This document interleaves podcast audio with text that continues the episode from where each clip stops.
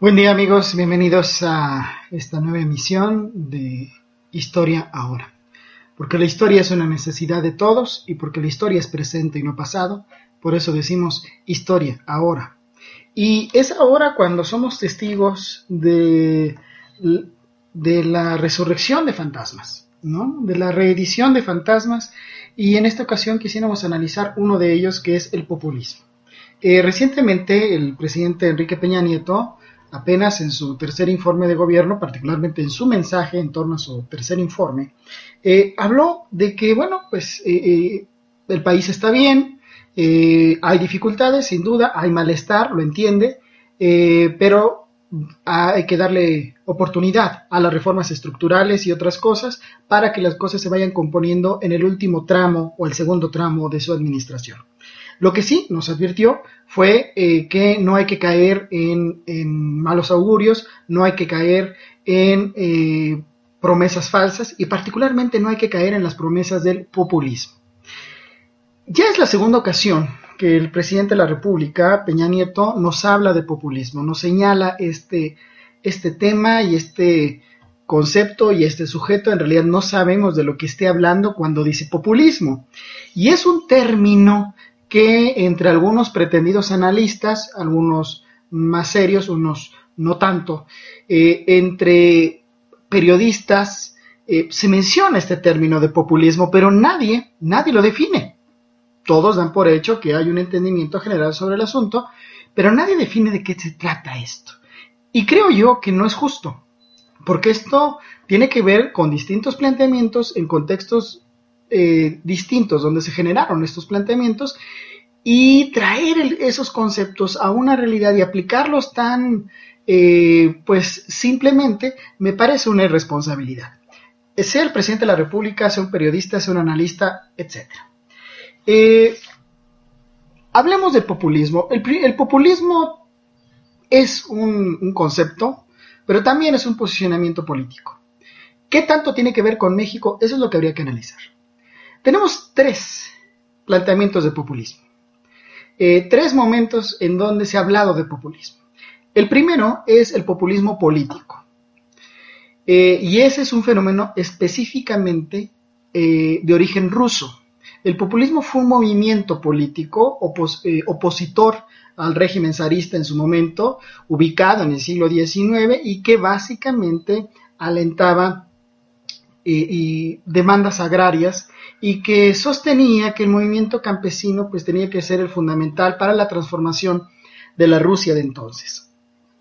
Obviamente la demanda de la tierra pues era fundamental eh, y vivió, tuvo un cierto periodo de vida el populismo ruso, pero acabó eh, desapareciendo al no encontrar un contexto eh, idóneo para poder expandir su planteamiento particularmente en el sector campesino.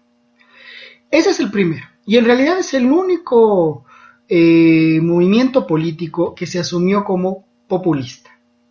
Eh, evidentemente el término alude a reclamar el apoyo y la participación del pueblo, que en el caso ruso pues eran fundamentalmente campesinos. Ahora, hay otro populismo. Eh, es, hay otros dos, pero estos son en el terreno teórico académico. Son básicamente conceptos. Uno que alude eh, o, que está dentro de la esfera de la economía y otro que está dentro de la esfera de la ciencia política.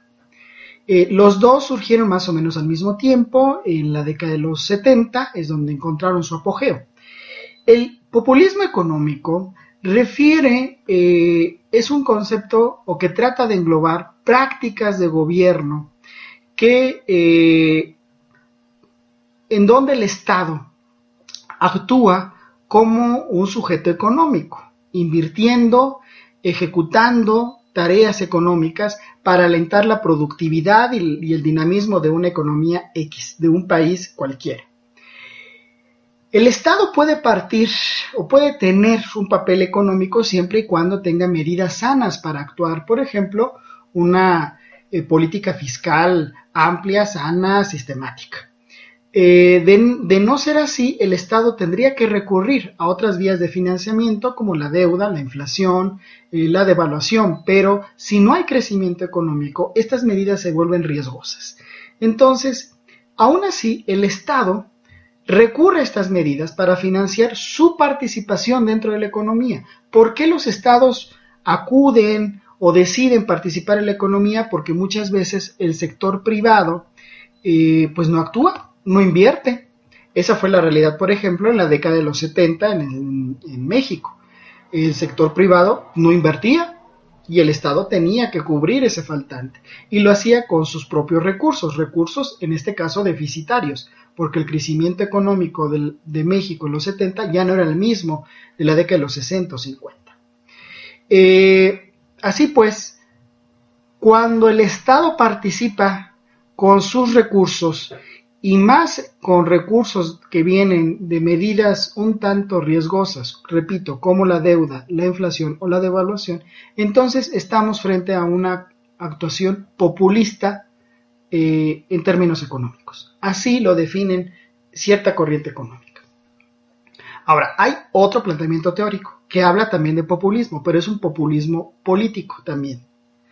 Eh, este, este, planteamiento teórico nos dice que el Estado, otra vez, el Estado actúa para poder satisfacer demandas sociales, pero no lo hace con el concurso activo de los sectores sociales demandantes. Es decir, el, Estado resuelve las demandas campesinas, resuelve las demandas obreras, pero no lo hace junto con esos sectores eh, eh, organizados. Es decir, no alienta la participación, la acción de los campesinos para resolver esas demandas, no alienta ni promueve la acción de los obreros para resolver sus demandas. Lo hace el Estado por su propia cuenta, pero también con su propio criterio político.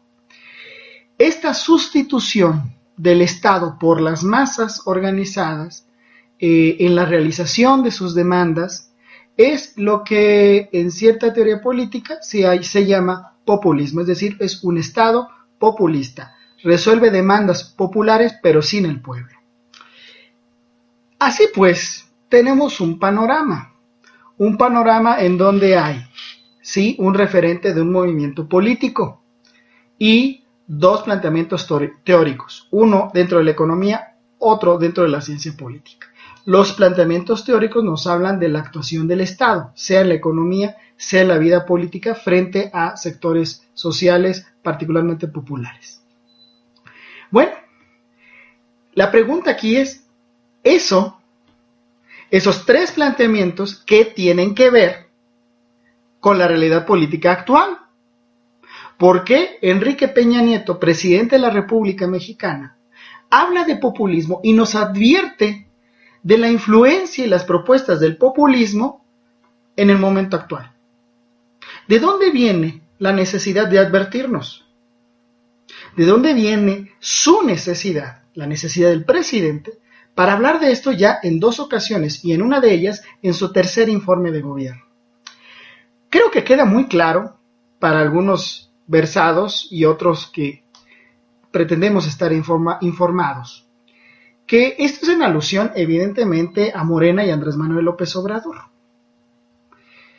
Y no estoy aquí defendiendo a unos y a otros. Simplemente estoy tratando de entender y que entendamos de qué se trata todo este debate, digo yo, falso.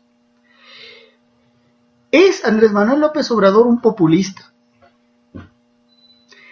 Se dice populista a Andrés Manuel López Obrador porque en su momento, como gobernante del Distrito Federal de la Ciudad de México, eh, generó apoyos para madres solteras, generó apoyos para adultos mayores, generó apoyos para jóvenes. Por eso es populista. Es decir, en ese sentido, Franklin Delano Roosevelt, con su New Deal, al promover el empleo, al promover la educación y la salud para el pueblo estadounidense después de la crisis del 29, ¿era populista? Eh, el Estado japonés a partir de la Revolución Meiji del siglo XIX y particularmente después de la Segunda Guerra Mundial, al promover él una planificación de la economía y trabajar con todos los sectores económicos para darle un curso racional y coherente a la economía. ¿Es un populista el Estado japonés? Hoy día, eh, eh, cuando Angela Merkel, eh, canciller de Alemania, mantiene una política de protección, de apoyo a sus multinacionales, principalmente a los bancos alemanes que han sido los grandes beneficiarios de la crisis en Europa, al apoyarlos a ellos como Estado, ¿es populista? El Estado español, que en su momento encabezaba el rey Juan Carlos y el presidente Zapatero, el presidente de gobierno, al proteger a los bancos españoles en Sudamérica frente a las acciones de gobiernos como el de Evo Morales, Hugo Chávez o, Correa mismo, ¿es populista al apoyar a sus empresas? No, resulta que ahí son eh, líderes de la globalización y libre mercado. ¿En qué momentos tiene que actuar el Estado y a quién tiene que apoyar y rescatar? Es decir, Ernesto Cedillo, cuando viene la crisis financiera en el 95 y rescata a los bancos y nos impone el Fobaproa, ahí no fue populista. Es decir, el Estado cuando rescata bancos, cuando rescata a los ricos, no es populista, pero sí lo es cuando apoya a sectores marginados, a sectores vulnerables como jóvenes, madres solteras o ancianos. ¿Dónde está el planteamiento? ¿De qué estamos hablando? Se es un político peligroso cuando se apoya a sectores vulnerables, pero no se es peligroso cuando se apoya a sectores privilegiados? Creo yo que estamos entonces, cuando el señor Enrique Peña Nieto, presidente de la República, habla de populismo, en principio creo yo que no sabe de lo que habla. Y en segundo, creo que está aplicando un concepto de manera no solamente anacrónica, sino totalmente fuera de lugar y fuera de contexto. En ese caso, pues que se diga, se tiene temor de una serie de fuerzas políticas y de una serie de liderazgos ubicados en las izquierdas. Bueno, eso en política es correcto, deslindamos los campos, pero no inventamos fantasmas, no traemos a la vida fantasmas para entonces confundir a la gente. Porque sí, confundir, a la sociedad y a la opinión pública con fantasmas, con conceptos mal usados, mal ubicados, eso sí es demagogia. Y eso sí es riesgoso en un país que ya de por sí vive en una crisis económica, social y política ya bastante grave. Así pues, eh, creo yo que cuando entendemos historia podemos entender este tipo de conceptos en su curso temporal y cómo han impactado en ciertos momentos históricos. Pero también entendemos cómo en, en, otros momentos, en el presente, por ejemplo, pues no aplican y no tienen justificación ni para su mención ni para su uso político. Así pues, amigos, espero que estos elementos nos sirvan para el debate, porque la historia no solamente es pasado, todos necesitamos de la historia, y porque la historia es presente y no pasado, por eso decimos historia ahora. Nos vemos la siguiente. Gracias.